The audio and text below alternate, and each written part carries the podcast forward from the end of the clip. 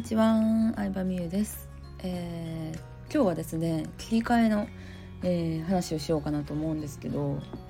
なんかさ人間生きてたら落ち込むことあるやん。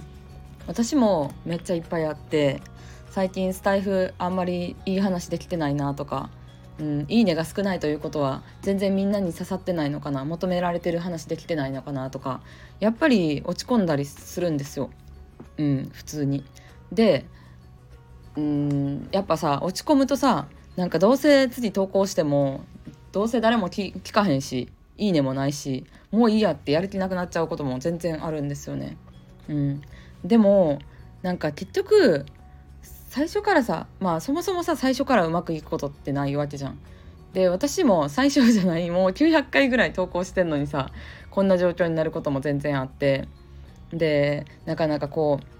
さうん求めてるものをさ知るの難しいなって思ったりするんですけどそんな時にこの間さ「紅白歌合戦」を見てたわけ。うん、紅白歌合戦でさけん玉チャレンジってあるじゃん。あれでさ最初はさクリアって言ってたのにさ実はさ失敗してさクリアじゃなかったですって生放送生放送中にさ発表されたわけ。で司会のさ有吉さんとかはさ「え？みたいな感じで「え やばいやん。放送事故やん」みたいな感じの話をしてたんやけど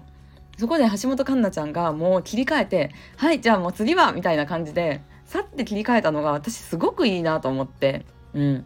だってさもうさ誰のせいでもないしさ終わったことはしょうがないしさかといって司会のうちらが申し訳なさそうにするのも違うしもうなんか開き直ることってすごく大事だなって思ったんよねその瞬間に。うん、自分がもうたとえ自分のせいで間違ったことミスしたことやとしてももうしょうがない終わったことはしょうがない。それでずっと落ち込んでる方が周りの人が変に励ましたりとか気遣ったりして迷惑やからもうなんかせめて押し込むのやめようっていう風に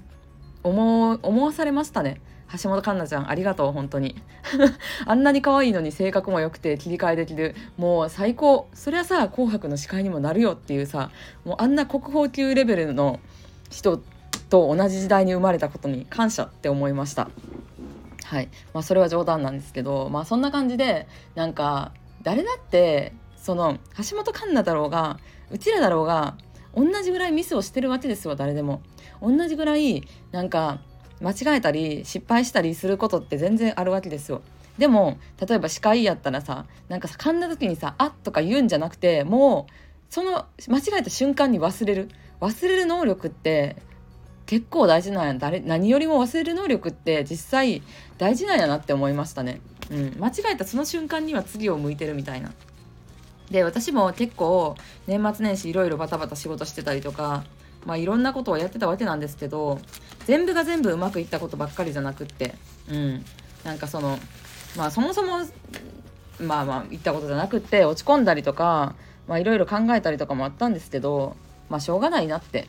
思いました。開き直りましょうみんな。うん。もう間違えたこと気にしなくていいよ。しょうがない。しょうがないよ。うん。どうしようもない。どうしようもないんであのそういう開き直る力っていうのをあの2024年は身につけていきたいですね。なのでスタイフももうなんか気にせずどんどん私は話したいことをアップしていこうと思うしまあそれを自由に聞きたい人は聞けばいいと思うしうん。まあ私はもうこれは自分のあの人生の記録というか考えたことの記録として収録してるだけなのでうんなんかまあただそれを盗み聞きしたい人が聞いてるっていうスタンスでお届けしていこうかなと思います。はいということで今日もありがとうございました。バイバイ。